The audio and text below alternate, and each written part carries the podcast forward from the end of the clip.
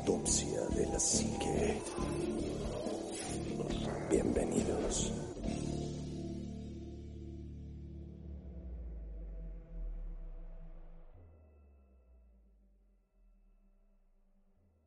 Hola, ¿qué tal amigos? Buenas noches, bienvenidos a Autopsia de la Psique.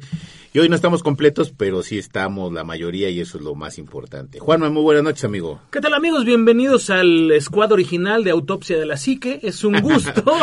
Nada, es cierto, amigo Chitec, te mandamos un, un gran beso y abrazo hasta donde de estés. de la Psique Vintage. El vintage de Autopsia de la Psique. Pero es un gusto tenerlos de, de vuelta en este, eh, pues en este programa que nos gusta mucho hacer para ustedes. Como ya se han dado cuenta, ha estado un poquito espaciado, pero eh, esto es porque estamos trabajando también en otra cosita por ahí que ya luego les diremos. Y eh, bueno, pues siempre es un gusto recibirlos. Hoy es, hoy es un día enigmático, ¿no? Vamos a ser como más Sí. enigmáticos, más que este tratar de asustarnos, sino como un poco más de enigma. Y pues espero que lo disfruten muchísimo. Así es. Omar, muy buenas noches, amigo.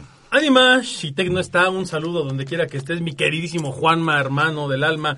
Qué gusto compartir micrófonos con ustedes en esta sabrosa noche de sábado que estamos grabando este podcast para todos ustedes desde la Ciudad de México. Aromática. Aromática, Oh, sí, dejaron la la cabina cabina. oliendo bien rico porque vinieron a hacer un programa, valga el comercial, para el chilango emplumado, un programa que es de rones y otros sabores. Búsquenlo, denle like y síganlo. Está buenísimo porque además hablan de alcohol y cosas bien chidas y hacen catas y regalan alcohol. Entonces, bueno, no los conocen porque no Así es. saben de la vida. Pero bueno, Y, hoy tocó esencias. esencias, este, aceites esenciales y cosas así. Y la próxima que estén van a hablar de chocolates y hablan de restaurantes. Bueno, una chulada de programa con Socorro Varela, un abrazo. En fin, amigos autopsios, muy buena noche, qué gusto estar con ustedes. Hoy tenemos un tema que está padrísimo, que está increíble. Alguna vez habíamos hablado un poquito de esto, pero fue como muy por encimita y hoy queremos profundizar un poco más en el tema. Porque además, déjenme decirles que el Anima tuvo a bien encontrar un, un material que no voy a revelar, pero que nos da, yo creo que como para 20 temporadas de autopsia de la psique, hacer temas todo Ya el aseguramos tiempo. más temporadas. Ya aseguramos Autopsia. para todos ustedes, hoy firmamos 20 temporadas más en exclusiva con, con el búnker, la producción de Chileno Emplumado y obviamente autopsia Sí. de la psique entre Juan, el Anima y un servidor. Tuvimos que pagar, ¿no? Tuvimos que pagar, de hecho, de hecho regalamos a Shitek, lo dimos a cambio de... Por eso no está. Lo dimos en Lo sacrificio. dimos en sacrificio para poder conseguir esto. Y estamos grabando desde el búnker, lo cual es padrísimo porque además hoy es un día tranquilo en el búnker, ¿no? Sí, Yo no voy a decir más, muy, no voy a decir más, porque luego invoco uno al diablo, pero todo bien. Sí, está muy tranquilo. Y bueno, pues qué gusto, porque la noche de hoy no va a estar tan aterradora, pero sí va a estar bien interesante porque el tema está cacacucu. Dilo de una vez, el tema está bastante bueno. Este tema se titula Tras la piedra filosofal, la alquimia. Híjole, hablar de alquimia y hablar de, de estos padres de la ciencia química. ¿Creí y que no era de Harry Potter? Sí, de hecho también. Ah, es que mucha De hecho, gente... no están tan perdidos, ¿eh? No están tan perdidos. Es que mucha gente dice, no, Harry Potter es una novela. Sí es una novela. Pero tiene, está tiene basado, buenas referencias. pero tiene muy buena investigación. Tiene una investigación sencilla, básica, pero está bien investigado, pues. O sea, am, acerca de la, de la piedra filosofal. Pero vamos a hablar de lo que fue realmente La piedra, la piedra de a de veras. Eh, ¿Qué se estaba buscando en, en esta Edad Media, en toda esta parte De eh, oscurantismo. de oscurantismo, donde eh, ser alquimista era prohibido, además. Era, era muy raro, Y ¿no? antes, antes que inicies, como que esta era la base de, de oficializar a los magos, ¿no? Como que a partir de, de que nace esto, hay magos. Es que mira, yo no sé si, si la alquimia era magia, si Era era, una ciencia una ciencia de alguna forma, o si era realmente eh, una charlatanería, porque había alquimistas que juraban y perjuraban que ellos podían eh, cambiar la materia, Sí, así ¿no? es. que de eso se trataba la alquimia, y ahorita vamos a platicarle que era lo, eh, platicarles perdón, que era lo que se buscaba. Pero realmente nadie nunca lo pudo probar. Entonces, pues ahí se te quedas como con la idea de, bueno, este cuate es un farsante, está mintiendo, está tratando de ganar publicidad, entre muchas otras cosas, ¿no? Dinero.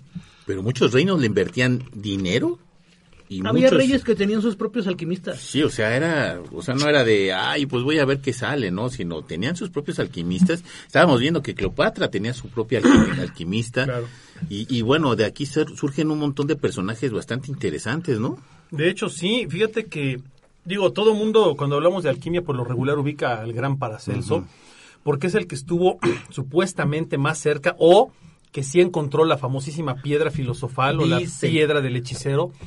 Que eh, rápidamente nada más para, para no caer en muchas cosas, que era la piedra filosofal, vamos a irlo desvelando, pero básicamente es una piedra que te concedía la capacidad o cualidad de curar cualquier enfermedad y de proveerte de la inmortalidad. O sea, eso era la piedra filosofal a grandes rasgos y tendría esas propiedades. La, la, los alquimistas lo que buscaban era eh, echar a andar distintos elementos químicos que en aquella época apenas empezaban, como eran procesos de utilizar el fuego, de mezclar distintos elementos, de utilizar metales, de utilizar rocas, de utilizar este químicos que iban ellos conformando, esencias, elementos naturales, elementos metafísicos, Venenos. de- venenos, por ejemplo, ¿no? De basarse en cuestiones de culturas ancestrales, de seguir las estrellas, vaya, eran como hechiceros, pero de un nivel muy elevado. De hecho, la alquimia, para todos aquellos que no lo sepan, es la madre de la química moderna. Sí, claro, claro que sí. Un buen químico sabe que sus orígenes provienen de la alquimia. Sí, De, de- finalmente. de- de las famosas fórmulas de una, un diente de, ra- de sapo, Sí, un porque ala lo- de murciélago, así es. fueron los primeros que empezaron a documentar de manera es. seria las formulaciones que hacían. Y Por no eso hay tantos libros de alquimia. Hay muchísimos, libros de alquimia. Y además, los alquimistas durante una época fueron muy bien vistos. Porque eran personas que te proveían de distintas cosas que te ayudaban, ¿no? Te curaban, te decían, oye, es que tengo un dolor en el ojo, y buscaban hierbas y cosas en conjunto que te ayudaban a mejorar.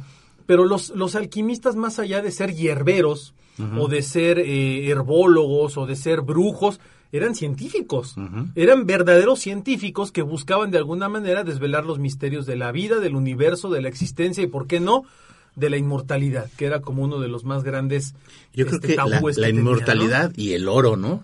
Oh, Sí. bueno. El, bueno, yo es creo que, que, eran las dos, las dos metas plus. fundamentales de, de, de- de Sobre esto. todo la transmutación de la materia, el Sí. tener el control sobre la materia. Fíjate que los alquimistas no estaban tan, tan, tan errados, porque ellos decían que en la naturaleza tú deberías de ser capaz de transformar un elemento en otro, o sea, cualquier Sí. elemento en algún otro. Antes de que se descubrieran los modelos atómicos como el modelo atómico de Bohr y todos ellos, Así es. los alquimistas ya sabían que la materia estaba conformada de átomos y de elementos químicos. De hecho, en Grecia, ah, no me acuerdo si fue Aris, no, no fue Aristóteles o fue o fue Platón el que decía que los átomos, bueno, que, que menciona los átomos por primera vez con la palabra atomé, que significa indivisible o, de- o sin división. Ya los griegos sabían que los, los, la materia estaba conformada de átomos, ¿no? ¿Cómo lo sabían? No tengo un carajo de idea, pero lo sabían. Los, los eh, alquimistas sabían esto y decían, tenemos que poder manipular la materia de cierta forma que se transforme. ¿Qué utilizaban? Todo lo que tenían a la mano.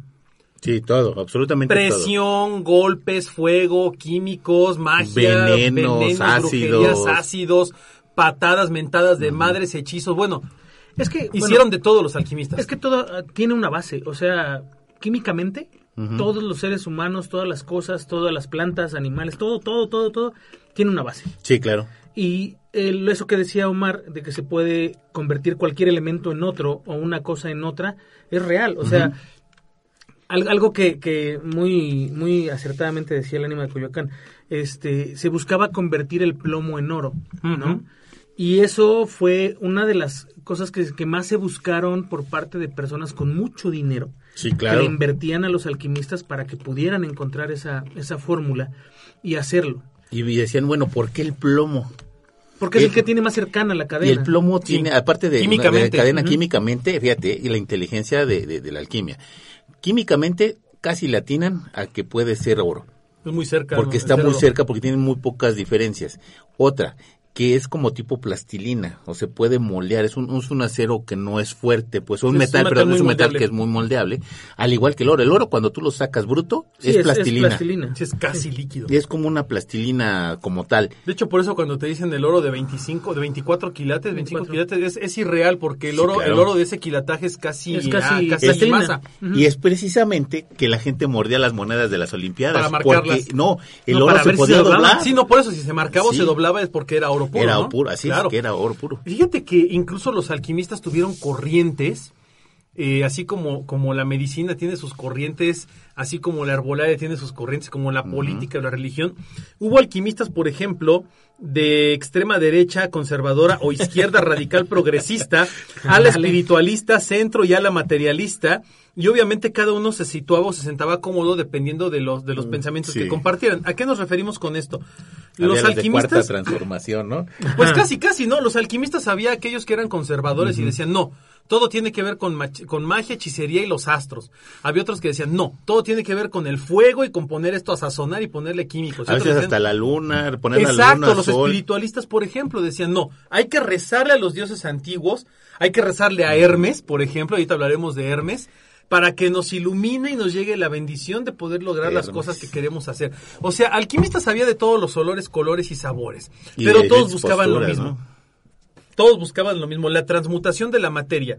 Cómo transformar una cosa en otra cosa y la inmortalidad. La cura a todas las enfermedades y la inmortalidad. El saber general. Y obviamente, ¿por qué no? Como dice el doctor Emmett Brown, la respuesta a la pregunta universal. sí, claro. ¿No? Sí, claro. Los alquimistas fueron los primeros grandes científicos de este mundo y le abrieron la, la- la puerta a la ciencia moderna. Tan es así que hoy en día ya hubo científicos que lograron convertir plomo en oro y tú lo decías, Anima. Sí, un, un oro a lo mejor, y, y tú bien también lo apuntabas, o sea, un oro a lo mejor de muy baja calidad, pero a final de cuentas para ese tiempo era oro.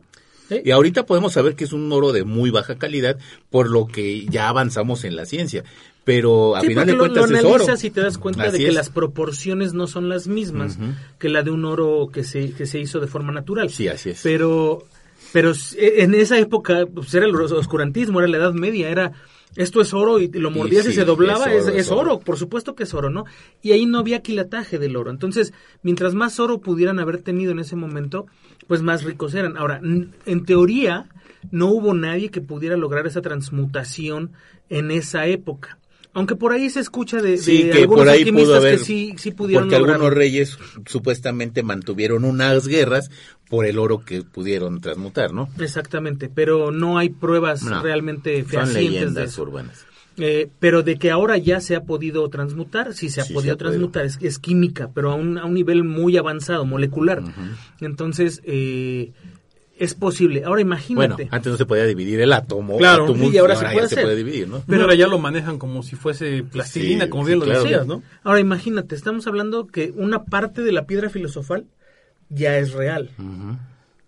Si pudiéramos alcanzar la otra parte, o sea, si pudiéramos llegar al punto donde cures todas las enfermedades, donde eh, de una o de otra manera O a lo mejor te sí vuelvas lo inmortal. existe, ¿no? A lo mejor sí hay. Sí, sí, sí se puede usar la otra parte de la piedra filosofal, pero económicamente no, no me, no me reditúa. no me conviene. Así o sea, como, como gobernantes no me conviene porque no, No no, hay- genero economía, Sí. no hay... No hay farmacia, no hay medicamento, no hay enfermedad, no hay movimiento de tantas cosas, ¿no? Pues eso, eso ya es bien sabido, ¿no? Es una cuestión que ha existido desde hace muchos años, mantener a la población enferma, no brindarle curas, sino tratamientos para mantener eh, la enfermedad latente durante un tiempo de la vida y que genere ingresos para muchas otras cosas, ¿no? Claro. Este, esto no es eh, ni falso ni es una suposición, esto es real. Pero eh, sí, o sea, tener una piedra filosofal, imagínate que... Y, y alguien, alguien me decía en algún momento, es que imagínate que nadie se muriera. FOT. No, pues ¿Cómo estaría el planeta? O sea, No, llenos, llenos. no tendríamos, llenos. nos estaríamos comiendo entre nosotros. Bueno, no sé si hubiéramos llegado a esos extremos o si existiese un control poblacional brutal, ¿no? Que dijéramos, no somos ¿Como tantos. China? y- exacto, somos tantos y hasta aquí. No hay más. Y entonces llegaríamos al, al- al momento de una persecución de hijos, de decir, ¿cuántos hijos tienes? Uno. No es cierto, tienes dos, el otro se muere. O sea, cosas de ese tipo, ¿no? Tal Sí. vez la, la humanidad hubiese evolucionado hacia un brazo de ese tipo. Pero eso no lo sabremos nunca. No, además, pues vaya, creo que es un ciclo, ¿no? Todo es un ciclo de la vida, nace, crece, te reproduces y mueres, punto. Pero sí, ya imagínate, como tú dices, una, una inmortalidad, a lo mejor sí la hay, pero no para todos. Claro, definitivamente. Ahora, ¿dónde surge todo este rollo de la alquimia y demás? Bueno, pues eh, el que es considerado el, el, eh, adelante, adelante, todos ustedes perdón, saludes perdón, perdón. y te estornude con gusto. Eh, todo esto surge en el antiguo Egipto. Como ustedes sabrán, y lo hemos platicado en otros programas, los egipcios eran grandes científicos, grandes filósofos, grandes pensadores, grandes médicos, Arquitectos. arquitectos, eran eh, expertos en, en ver los astros, eran grandes artesanos, bueno, era una cultura brutal, ¿no? La cultura egipcia. En Egipto surge un tipo de nombre Hermes, Hermes Trismegistus, Hermes Trismegistus. Tres está veces grande. Tres veces grande o tres veces hombre. Está considerado el primer gran alquimista del mundo. Y se le, se le- los mismos alquimistas le, le asociaban la escritura de más de 36 mil libros, ¿no? O sea, una cosa brutal según esto. Que eso es más parte del mito que de la realidad. Sí, porque realmente no queda nada. No, no queda nada de eso. Pero al final del día, Herme- Hermes, eh, el, el, eh, a Hermes se le, se le comparaba en muchas ocasiones con el dios. Ujú. eh, que es un dios muy importante en, Egipto, y de hecho muchos de sus textos los firmaba como Thoth, o sea que eran escritos por un dios tal cual, ¿no? Él mismo se ponía al nivel de un dios. ¿Qué hizo realmente Hermes Trismegistus? Her- Hermes lo que hizo fue empezar a catalogar información y empezar a analizar información a través de la observación de los astros, de la observación científica. Es uno de los padres del método científico arcaico. Eh, en muchos lugares a Hermes se le considera el, ver- el verdadero padre original de la ciencia moderna, ¿no? Y Hermes eh, trasciende, ¿por qué? Por la gran cantidad de información que recopiló. Él, él empezó a buscar textos y Sí, libros y documentos. Bueno, libros es un decir porque los libros eran a lo mejor un papiro, un pergamino que traía anotaciones importantes de alguna investigación o de algún científico, por así decirlo. No existía el término científico como tal. Y Hermes empezó a armar una biblioteca tremenda, de la cual hoy en día solamente se conservan 12 de los supuestos 36 mil textos que Y una estaban, ¿no? biblioteca completísima. una de las bibliotecas más grandes de la historia, tal vez más grande que la de Alejandría Yo creo. o que alguna otra, ¿no? Pero Hermes eh, trasciende porque realmente todos los alquimistas se basan en su información más, eh, más, más básica, en la información más simple de él, para empezar a fundar la, la ciencia después conocida como alquimia, ¿no? Y digo ciencia porque tenía mucho de ciencia, Sí, tenía no, un sí, sí. método científico, evaluación de cuando hay un proceso y un procedimiento, sí, es un la, método es la científico. madre de todas las ciencias de la alquimia en ese sentido. Pero Hermes Trismegistus era como el santo de los, de los alquimistas, era como el wannabe de los alquimistas y era el modelo a seguir de todos los claro. alquimistas del mundo. ¿Cuál es la realidad? Bueno, Hermes Trismegistus realmente no, no, no era tan alquimista como muchos dicen, él era más bien un astrólogo, un amante de la observación de las estrellas. Tal vez era un gran mago porque le gustaba mucho la, la magia, las cosas místicas. Y tal vez no fue tan Trismegistus, ¿no? No fue tan tres veces grande Sí, como él mismo veces dice. grande, tres veces hombre, o sea, Tal vez el mito fue lo que lo convirtió en eso, pero al final del día se le considera el primer gran Sí, alquimista claro, del sí, mundo. claro. Ahora, hay que cuidar mucho la palabra alquimia, porque la palabra alquimia es una conjunción de dos vocablos. Uno es griego, que es quima, que significa fundición, y el vocablo al, que es de origen arábigo, que le permite transformarse a, a quima en algo como perteneciente a o que y significa que, esto, que ¿no? ahorita que, que mencionas a Hermes, precisamente tuvo una, tuvo de dónde agarrar escuela de alquimia. ¡Hombre! Medio Oriente estaba llena de gente que se dedicaba de, de y había poblados enteros de apuros alquimistas. Recordemos- y Grecia ni se diga. Recordemos que en aquella época, estamos hablando tras- tal vez del año, de- bueno, no de ese año específico de Hermes, pero estamos hablando tal vez de los años 2000, 3000, 4000 antes de Cristo. Eh, Egipto tenía una muy buena relación comercial, Con científica Roma. y social con Roma. Tenía una muy buena relación con las poblaciones del Medio Oriente. Sí, claro. Era un imperio enorme. Egipto era uno de los imperios más grandes, si no es que el imperio más grande del mundo después de los sumerios. Y eh, muchos romanos se acercaron a Egipto para qué? Para absorber un poco de su grandeza.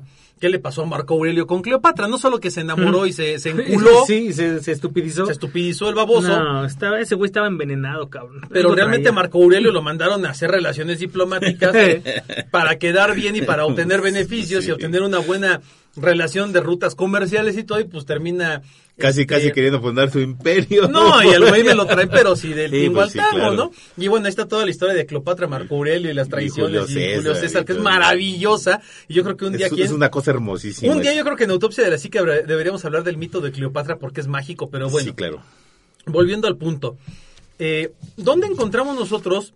Hay una relación muy, curo- muy curiosa en la cual eh, la alquimia de repente se transforma no solo en una ciencia, sino en algo más místico, en algo más mágico. Y esto surge precisamente de los textos de Hermes, en donde él relaciona de manera directa los astros con lo que sucede en la Tierra.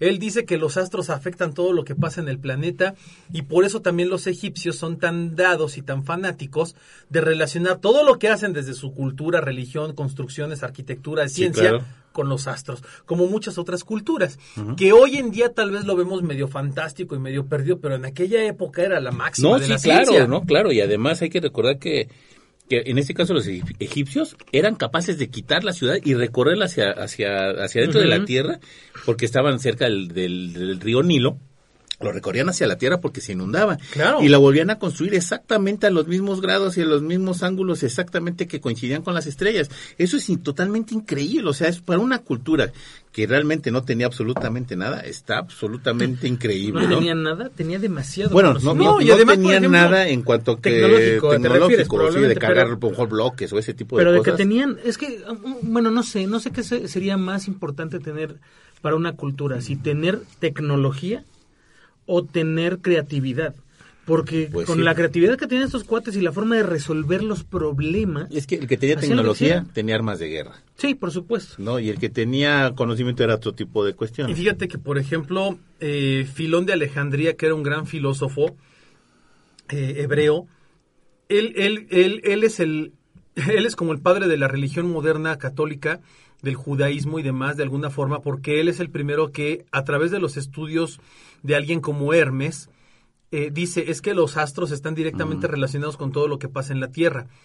Pero le dice, no, es que ¿cómo explicas tú que los astros estén relacionados con lo que pasa en el mundo, con los metales, por ejemplo? Dice, no, es que no están relacionados con los metales, están relacionados con todo. ¿Por qué? Con el comportamiento. Porque chorro de cosas, que es el Dios principal, a través de los astros nos envía a sus ángeles, a sus, a sus seres celestiales, de ahí viene la palabra de un ser celestial, ¿para qué? Para que nosotros alcancemos al morir un estado de divinidad y estemos en, el- en, la, en, la, en la tierra del Dios Padre Yahvé.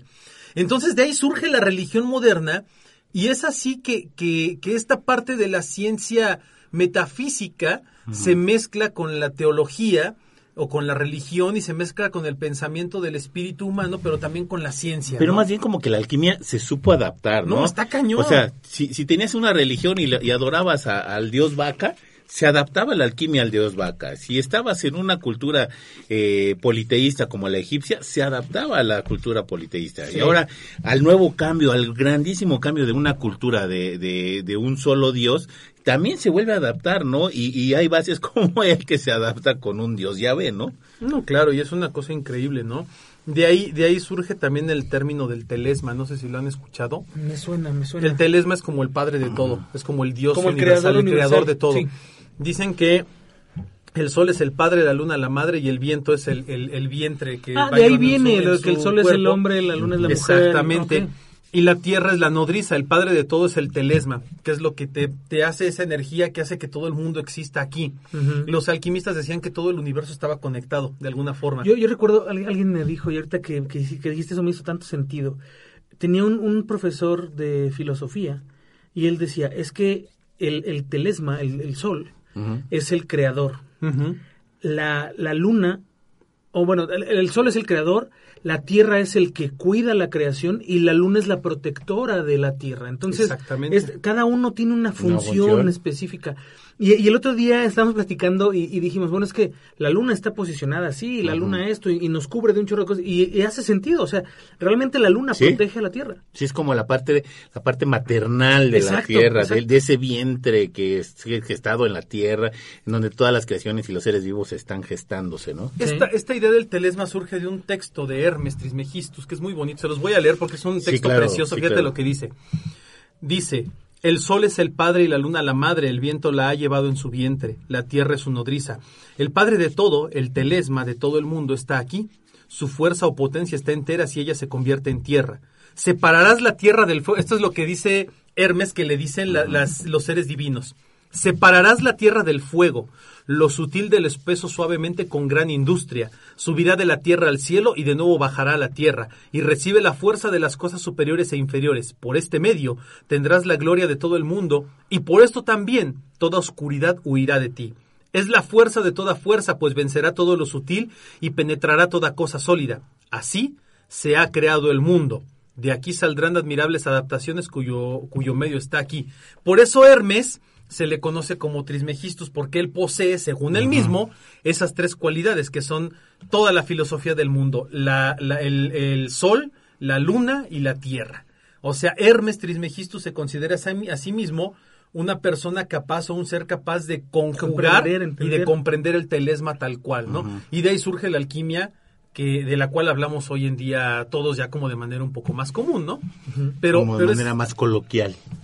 Sí, es muy padre porque eh, es, es muy metafísica esta, esta idea y realmente Hermes, Hermes aporta la semilla de la duda de decir, ¿será cierto? Lo que este cuate en Egipto dijo hace 200 años, 500 años, 1000 años, 5000 años, ¿será verdad?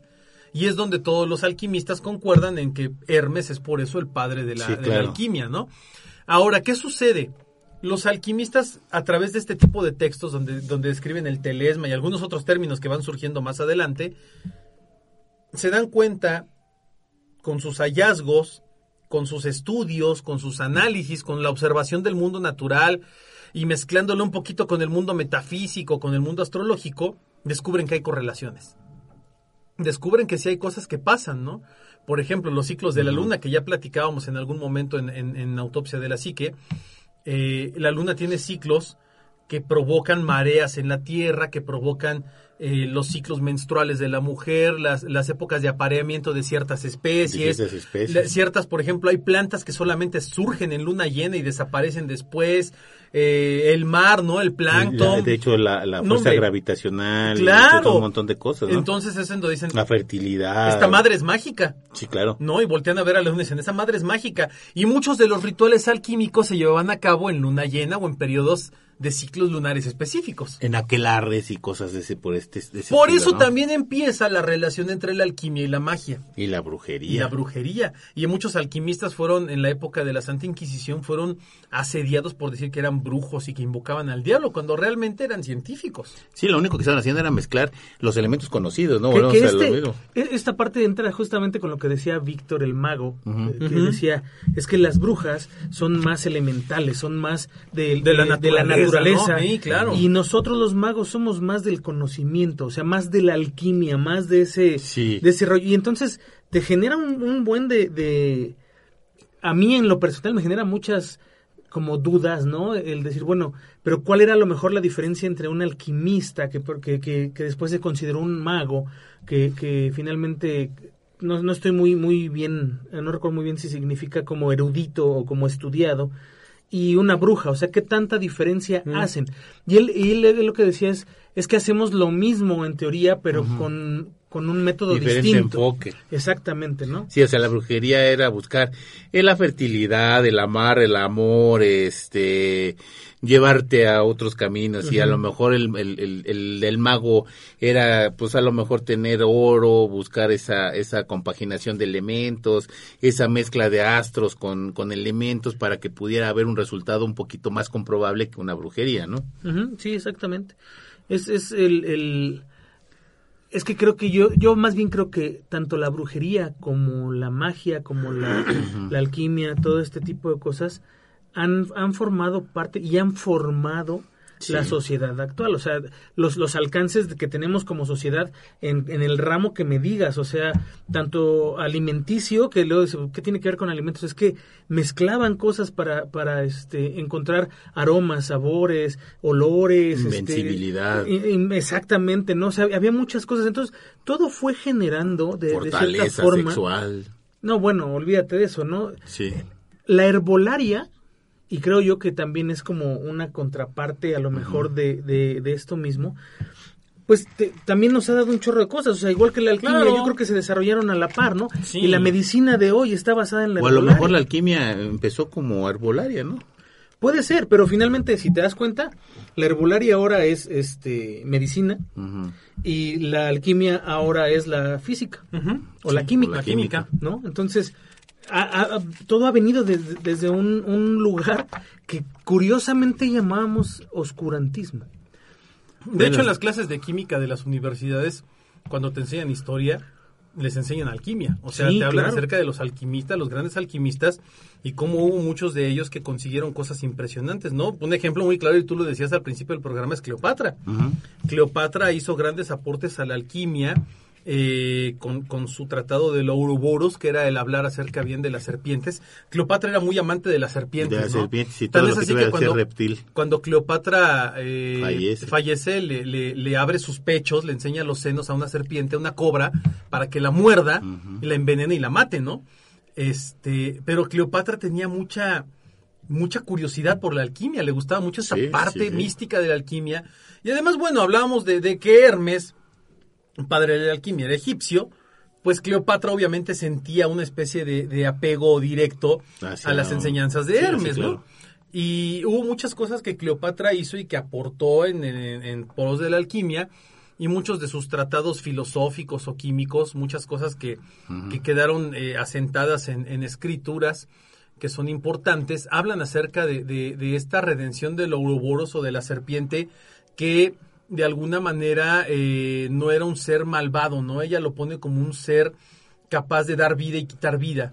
Por eso ella se suicida de esa forma tan romántica para ella misma, ¿no? Una historia bien. No, la, ya, digo que un día que tenemos que hacer un programa de Y- Cleopatra, y, mano. Y, y de- también en este caso hasta inclusive hasta de Merlín, ¿no? Uy, bueno. De Merlín, Morgana y un montón Y el de rey Arturo, bueno, pero un más de montón Berlín, ¿no? cosas, como tal. Sí, como tal, porque a final de cuentas él también era un- una especie de alquimista, Era ¿no? un alquimista, Merlín, ¿no? Que ahora ya los, los registros, no sé si sabían, pero hubo una investigación muy interesante que habla de que realmente existió Camelot. Sí, sí, y sí. realmente existió el rey Arturo y existió O sea, el Merlín. reino de Camelot El reino de existió. Camelot existió de alguna forma, ¿no? Que tal vez está confundido con otro reino, pero que la historia de, de, sí- de algún reino de Inglaterra es prácticamente la historia de Camelot. Entonces hay cosas muy O interesantes. sea, ahí pudo haber sido que le dieran a Camelot el nombre después. Sí, el nombre romántico, Romántico para una para novela o para una historia o en fantasía, ¿no? Ok. Y aunque tú no lo creas, muchos ingleses, hoy, bueno, esto es ad libitum, muchos ingleses todavía creen que en algún momento el rey Arturo va a regresar para salvar Inglaterra de la catástrofe, ¿no? O de la tragedia. O sea, aquí estamos esperando a que Salcoa. Es lo mismo va a llegar algún día. Ellos esperan a su rey Arturo, Sí, ¿no? Lo claro. cual es muy válido. Bueno, la alquimia mm, va viajando por el mundo, llega a, la, Arabia, al Medio Oriente, en donde muchos... Sabemos que el Medio Oriente es la cuna de muchas ciencias, De todo. las matemáticas, por Casi la- ejemplo, la- de la de física todo. moderna, De de, la la, música, música, no. de- mira cómo estamos bien conectados. El Medio Oriente es la madre de muchas De cosas. todo, casi todo. Yo creo que ahí cayó la primera nave extraterrestre. No, sí, a cosa o sea, seguro. sí. También son los culpables de que existan las religiones como hoy en día. Bueno, son culpables de un montón de cosas Sí, en sí, Medio Oriente, ¿no? Pero algo que no podemos negar es que eran geniales. Sí. Y ellos asumen la alquimia como un reto. Dicen, ah, los egipcios son seguidores, pues nosotros vamos a ser los que resolvamos todas esas dudas. Sí. Y Había, los- había gente que estaba contratada específicamente para hacer eso. Claro, había, había eh, eh, visires, sheiks, había gente en el Medio Oriente que contrataba magos, científicos, brujos, todo lo que pudieran encontrar, ermitaños, mentes- todo, Mentes geniales. para que desenmarañaran los misterios de la astrofísica, los misterios de la astrología, los misterios de la química, los misterios de la alquimia, ¿no? Incluso los había contrataba? recompensas, los, los emperadores, sheiks, eh, ¿Y ¿Cómo se eh, llamaban? Los este, calibas. sultanes, Los califas, califas. este, otros magos contrataban magos también y tenían como asociaciones en donde, así como Da Vinci ponía a trabajar a sus alumnos, Y luego había magos los- y y luego los- como Da- Leonardo, Cabrón. había otros eh, magos que contrataban magos para Sí. que hicieran o alquimistas para que hicieran investigación este a nombre de ellos, ¿no? Por eso había muchos alquimistas que fueron muy prolíficos y que escribieron un montón de libros. Sí, pero que realmente no, fueron ellos. No, Pero es, es que esto es muy interesante porque esta cultura, como bien decían, o sea, desarrollaron una parte, o sea, sin esa parte la humanidad no existiría de entrada. No, claro. Pero también tiene un- una razón de ser que era una parte muy rica. Era una zona muy rica del mundo. Eh, y, y a la fecha, ¿no? O sea, son petroleros por todo ese lado para arriba, ¿no? O sea, y el hecho de tener los medios para poder generar esa investigación, eh, yo creo que fue lo que logró que también se proliferara mucho, que las personas buscaran ser alquimistas o buscaran ser científicos de, de este Y ahí hablamos ya hasta de matemáticos. Sí, o sea, En una palabra ya. de hecho, allí, allí fue donde empezó todo el rollo de tratar de explicar la vida con las matemáticas. O sea, fueron De ellos hecho, mismos. Ellos son los que le tratan de explicar. La Y- pintura. Y lo, y lo explican, la Todo- pintura, la todo- música, todo todo, todo, todo todo con la lo explican matemática. con matemáticas. De, pues Omar es, es, eh, sabe de música eh, a ese nivel en que todo es matemático. O sea, No, claro. traduce a Mozart o a Bach o a cualquiera La de ellos a fórmula las matemáticas, matemáticas. que es perfecto. Y es, y eso es una cuestión perfecta. No sé cuál sea el resultado de una fórmula matemática de una canción o de un tema. Y ese también es otro tema bastante bueno. No, pero pero finalmente y creo creo yo que es el, el meollo del asunto o sea la, la, la ciencia como tal eh, proveniente de la alquimia se desarrolla allí no se desarrolla en, en el Reino Unido no se desarrolla No, ni en Grecia, ningún otro lado ni ni, en en Grecia Egipto. No, o sea todo es en simplemente Medio Oriente. es Medio Oriente el que nos da todo esto pero después hay un hay un tiempo en Medio Oriente que todo se muere pero yo no sé qué es lo que pasa porque Lo que pasa es que se divide. bueno, ajá puede ser cuando se divide Se divide y luego generalmente en esa en esa costumbre de regresar a, lo, a, los, a los lugares sagrados y hay guerras con los cruzadas y ese tipo de cuestiones donde Medio Oriente tiene conflictos con Occidente y cosas Porque así que van parando, ahí, y tú, tú, tú veías hace rato, estabas leyendo algo de las cruzadas, Claro. de los templarios, que es justamente cuando todo esto se rompe. Lo que pasa es que todo, todo, todo vale gorro cuando un, un, un sarraceno de nombre Meidas eh, escribe un libro que hoy en día está en la Universidad, en la Universidad de Corpus Christi en Oxford, eh, donde dice que es posible convertir el plomo en oro. Y ahí es en donde todo vale madre. Porque ya además todo- él da la fórmula. Sí. Él da la Sí, fórmula y da los gráfica. ingredientes. Y los ingredientes son tal cual te los leo. Sí, porque ahí, Son- espérame, antes de que continúes, ella es cuando en todo la alquimia Pum. vale gorro porque ya todo el mundo se busca el oro. Ya Claro. no busca la- las otras Sí, no de la más. alquimia. No, nada. Fíjate, como buen alquimista, todos los alquimistas más grandiosos escribían todo en clave, Sí. en código. Todo Está el estaba código cifrado. Está el código no sé Claro, cuál. Da Vinci todo lo era hacía. cifrado, todo era cifrado. De hecho, Da Vinci es, es en gran parte alquimista. Sí, así es, Da Vinci lo hacía. Y lo que hace este, este, eh, este sarraceno africano es escribir los ingredientes que tú necesitas para convertir el plomo en oro. Así que tomen nota autopsios porque ahí les va. Necesitan la raíz de la carcha, la tuccia de África y algunos otros elementos que son imposibles de conseguir porque no existen. Te dan nombres de elementos o de raíces y de plantas que son ilógicos y que son eh, total y completamente fuera de la realidad, pero él dice y garantiza que esa es la fórmula para convertir el plomo en oro y que aquel que descifre qué elementos son, Lo- va a lograr Que porque él ya lo hizo. No, pero es que te puedo decir la chifla de, de, de África. Y todo el mundo busca la chifla de África y nadie sabe qué es. Nadie sabe. Solo él, porque él le pone nombre. Sí, O claro. sea, Claro. Realmente él la bautiza, pero... am, bueno, es que ya para poder lograrlo se necesitó mucha ciencia este, avanzada para poderlo hacer. O sea, ya no fue como, pues a ver, échale la raíz de, de ese árbol de chicle. O sea, no, hubo muchas cosas. Pero en ese entonces, el que él haya publicado esto hizo también que los, los las personas que se dedicaban a buscar esta, esta conversión, ¿no? Todos estos este, magos y demás, empezaran a aislarse de los demás. Porque si yo le daba investigación a un mago para que la hiciera en mi No, nombre, sí, se, no. se- va- chingaba con sí, todo, se o sea, se iba con todo. es. Entonces empieza, yo creo que ahí empieza todo ese proceso además, de alquimia donde se pierde la Yo no alquimia. te iba a enseñar alquimia. Ah, no, por supuesto que no. No, o Tenías sea, que era, ser tú, tienes que aprender, sí. así es tú, porque no, yo jamás te iba a enseñar alquimia, y eso es algo que sigue siendo un precepto, o sea, yo, yo, yo ya llevo 50 años estudiando raíces, yéndome a cuevas, buscando piedras, y ya casi consigo el oro, no te voy a enseñar, ¿verdad? Ni te lo voy a dejar de herencia. No, jamás. Eh, sí, de hecho, efectivamente, la, la- los alquimistas rara vez tenían hijos que se dedicaban a la alquimia. Sí, ¿no? Y cuando se dedicaban a la alquimia, los padres no les heredaban No. todos los secretos. O sea, No. aún siendo familia, o sea, ah, hubo hijos que mataban a los padres por la maldita fórmula. No, hasta en manos se mataban. No, estaba cañón, la verdad, y había muchas, muchas cosas que pasaban en torno al seguimiento de la, de la alquimia y de cómo muchos se fueron mezclando, ¿no? Por ejemplo, el rey Salomón era otro de los, de los fanáticos de la alquimia y de sus secretos, pero estamos hablando de que el rey Salomón era un amante de la, psicolo- de la parapsicología, ¿no? De las cosas, fenómenos paranormales, de, de el estudio de la demonología, del estudio de los grandes Ay, tesoros es que- secretos, de la astrología. Bueno, era un cuate brillante para su época, ¿no?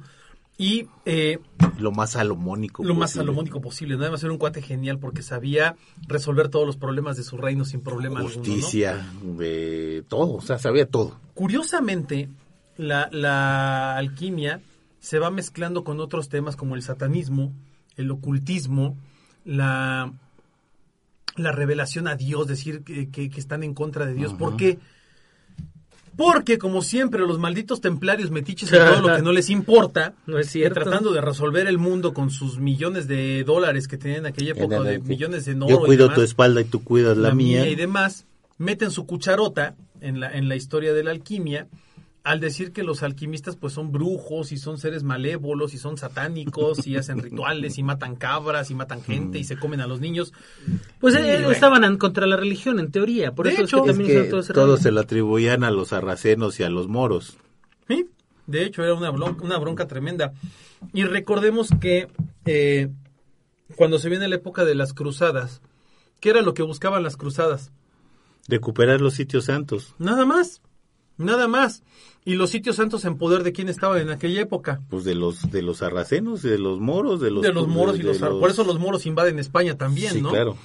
En venganza de todas las broncas que se ven, pero es otra historia. y yo creo que fue lo mejor que le pudo pasar a Europa, porque los moros les trajeron un montón de cultura y cosas, y avance a Europa que nunca habían tenido, en, en- yo creo que en toda su, su, su este de... En España- en- su, su época en de España oscurantismo. hablaban mucho de la maldición negra, ¿no? De los moros que habían llegado a España.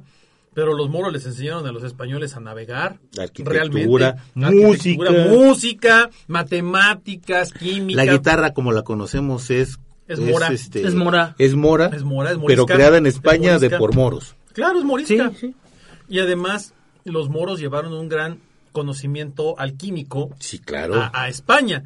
Tan es así que en España organización, tanto de administración del oro, administración de la riqueza, administración de todo, porque Espa- España no tenía nada.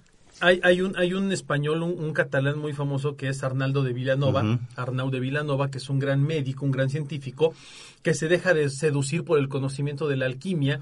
Él fue consejero de tres papas diferentes. Sí. o sea, no, era, no era cualquier güey. Y entonces, ¿qué hace un alquimista en la, en la, en la corte del en- Papa, en el no? Vaticano. Bueno, lo que él hacía realmente era que... bueno, eh, bueno, espérame. Si quieres encontrar la mayor base de datos de alquimia del mundo, la tiene el Sí, la Vaticano. tiene ahí, eh, Ah, seguro- claro. Seguramente. Hasta de Fácil. satanismo la tiene el Sí, la tiene el Vaticano. Vaticano. Arnaldo de Vilanova, catalán de origen, eh, decía que él a través de todos los estudios que había conseguido obtener de la información que le llegaba del Medio Oriente y de los moros y todo esto, logró desarrollar textos muy importantes en los cuales mutó repetidas veces barras de oro en oro fino para los papas, sobre todo para el Papa Bo- Bonifacio VIII. Eh, él, él es como el padre de los alquimistas españoles y europeos. España tuvo muchísimos alquimistas. Sí, claro. Muchísimos alquimistas. Pero Vilanova es como el primero que, que lleva el conocimiento a, a España. Se lo presenta a los reyes y a los papas. Que además habemos de recordar que en aquella época España tenía una relación muy fuerte con, con Italia y con los papados. Y la iglesia realmente que dominaba era la iglesia española Sí, claro. y España dominaba el mundo en aquella época. Entonces, eh, ¿qué sucede con alguien como Ar- Armaldo, Ar- Arnaldo de Vilanova? Bueno, que él introduce la alquimia a, a España y otras regiones de Europa y es considerado el padre de la alquimia europea en ese sentido, ¿no?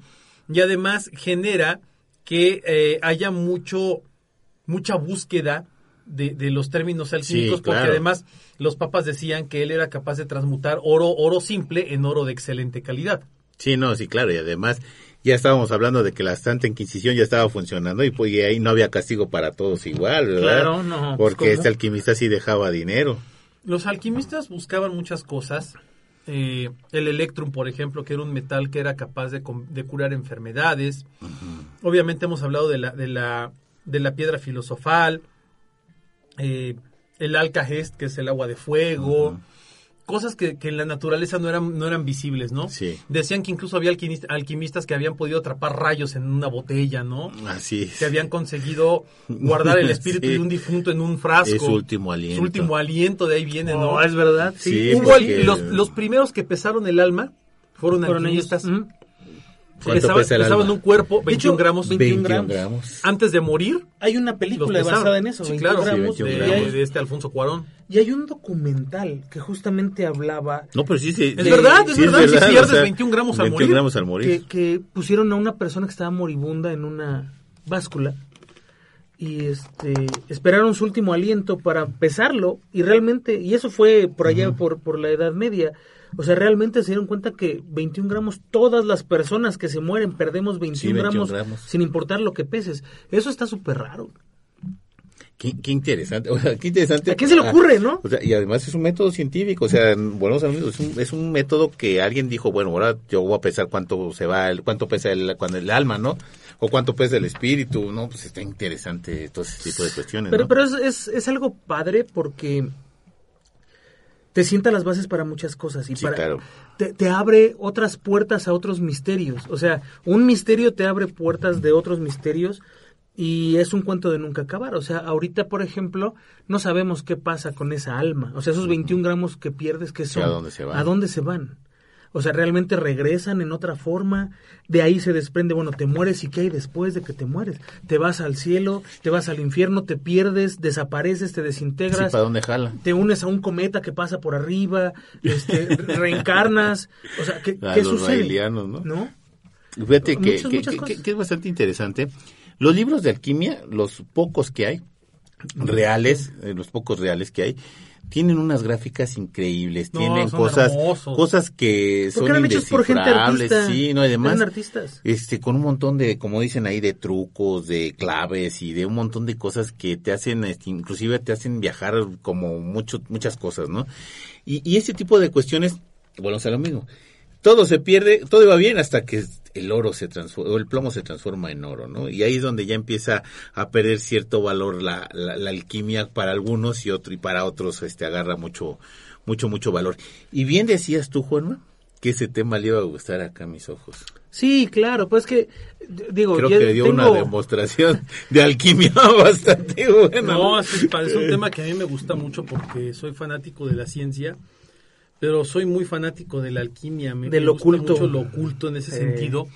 Y he, he leído algunos textos en, en- en mi vida. De hecho, leí por ahí algunos de los tratados de Paracelso que son maravillosos de él y de Van Helmont, Son que bien es, pesados. alumno. Estamos hablando de textos del siglo XV y XVI.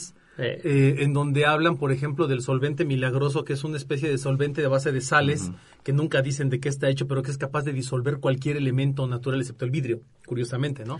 Sí. Porque todo lo tienen conservado en, en, en- en- en vasijas de cristal o en botes de Hoy cristal. en día tú tienes estos ácidos industriales, que disuelven cualquier disuelven lo madre. que quieras y los pones en vidrio y no lo disuelven. Ah, claro. El O sea, vidrio tenía el vidrio propiedades tiene mágicas. propiedades muy fuertes, sí. De hecho, bueno, no sé si lo sepan, pero el vidrio incluso tiene propiedades de un, de un líquido. Sí. con el paso de los siglos el vidrio se va como derritiendo, como, como achatando, con miles de años de, de- Sí. de- de tiempo, ¿no? Paracelso es el padre de la alquimia eh, moderna. Él era un gran pensador, un gran científico, que además establece los primeros principios reales de la relación entre la astrología y la química o, o- o la, o la alquimia. Y él es el primero en decir que está cerca de transmutar no solo el, plomo en oro, sino que además de conseguir la piedra filosofal. Van Helmont en alguno de sus textos dice que Paracelso, aparte de encontrar el electrum y, y este solvente milagroso y muchas otras cosas, que es el alcaheist, logra de alguna forma encontrar la inmortalidad. Y dice que Paracelso eh, tenía más años de los que decía que Paracelso había, hablaba a veces, y esto lo comenta Van Helmont en uno de sus diarios, que le intriga cómo Paracelso habla de muchos siglos atrás como si hubiese vivido en esa época, sin que hubiese La, textos de la otra otra forma. parte de la piedra filosofal. ¿no? Dicen que Paracelso sí encon- Bueno, esta es la parte mítica, ¿no? La parte mágica. Dicen que Paracelso fue capaz de encontrar la piedra filosofal y que además eso le dio vida eterna. De hecho, es curioso porque la parte romántica nos dice que Van Helmont en algún momento le pierde la pista a su maestro Paracelso y no lo vuelve a ver jamás. Y eh, hay libros del siglo XVIII-XIX que hablan de Paracelso en esa época, ¿no? Hay gente que habla de Paracelso y alquimistas que hablan de haberse encontrado con Paracelso. Y decían incluso que Paracelso hasta la fecha seguía viviendo. O sea, hay cosas muy maravillosas en este tema místico de la alquimia que nos llevan a, a- a verle como un valor Perdón. No te como un valor muy romántico, ¿no? Sí. A mí a mí la alquimia se me hace muy romántica en sus bases, en sus fundamentos, muy mágica, pero ese misticismo la, la, la cubre de, de, de muchas de muchas cosas como muy brillantes, ¿no? Como de Sí. mucho bling bling alrededor de ella, porque le sentó las bases a muchas cosas de hoy en día, ¿no? La medicina, muchos alquimistas empezaron a buscar cómo, cómo revivir a los muertos.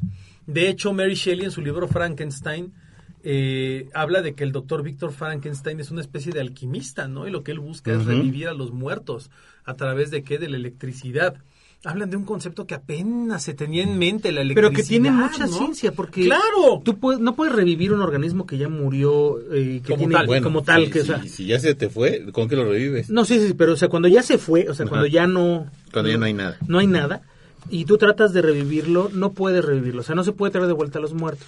Pero si aplicas electricidad en cualquier persona, en, en- en el lugar correcto, puedes hacer que una persona cierre los ojos, mueva un brazo, mueva Ah, un dedo. claro. O sea, eh, es- ese es el conocimiento que es más complejo y, y el tener en esa experimento lo, época, ¿no? lo hacen con ranas. Ahora lo hacen con ranas, ¿no?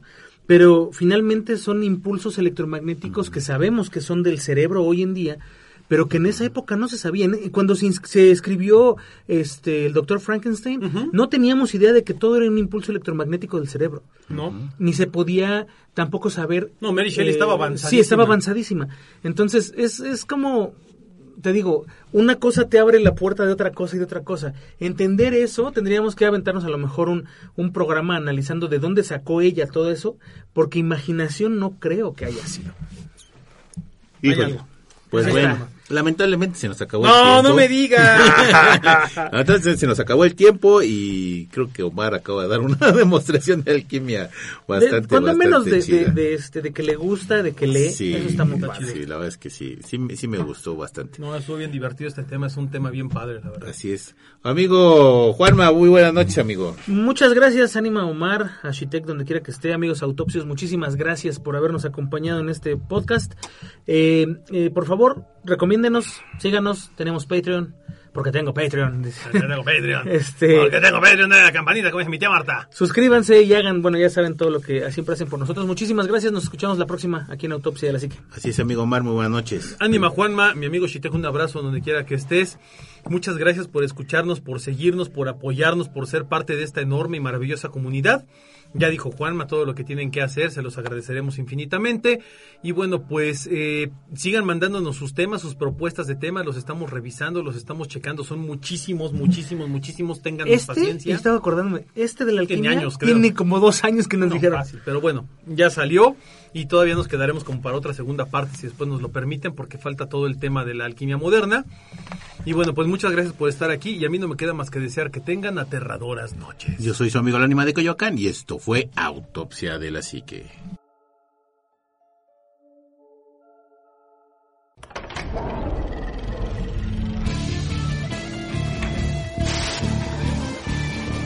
Autopsia de la psique.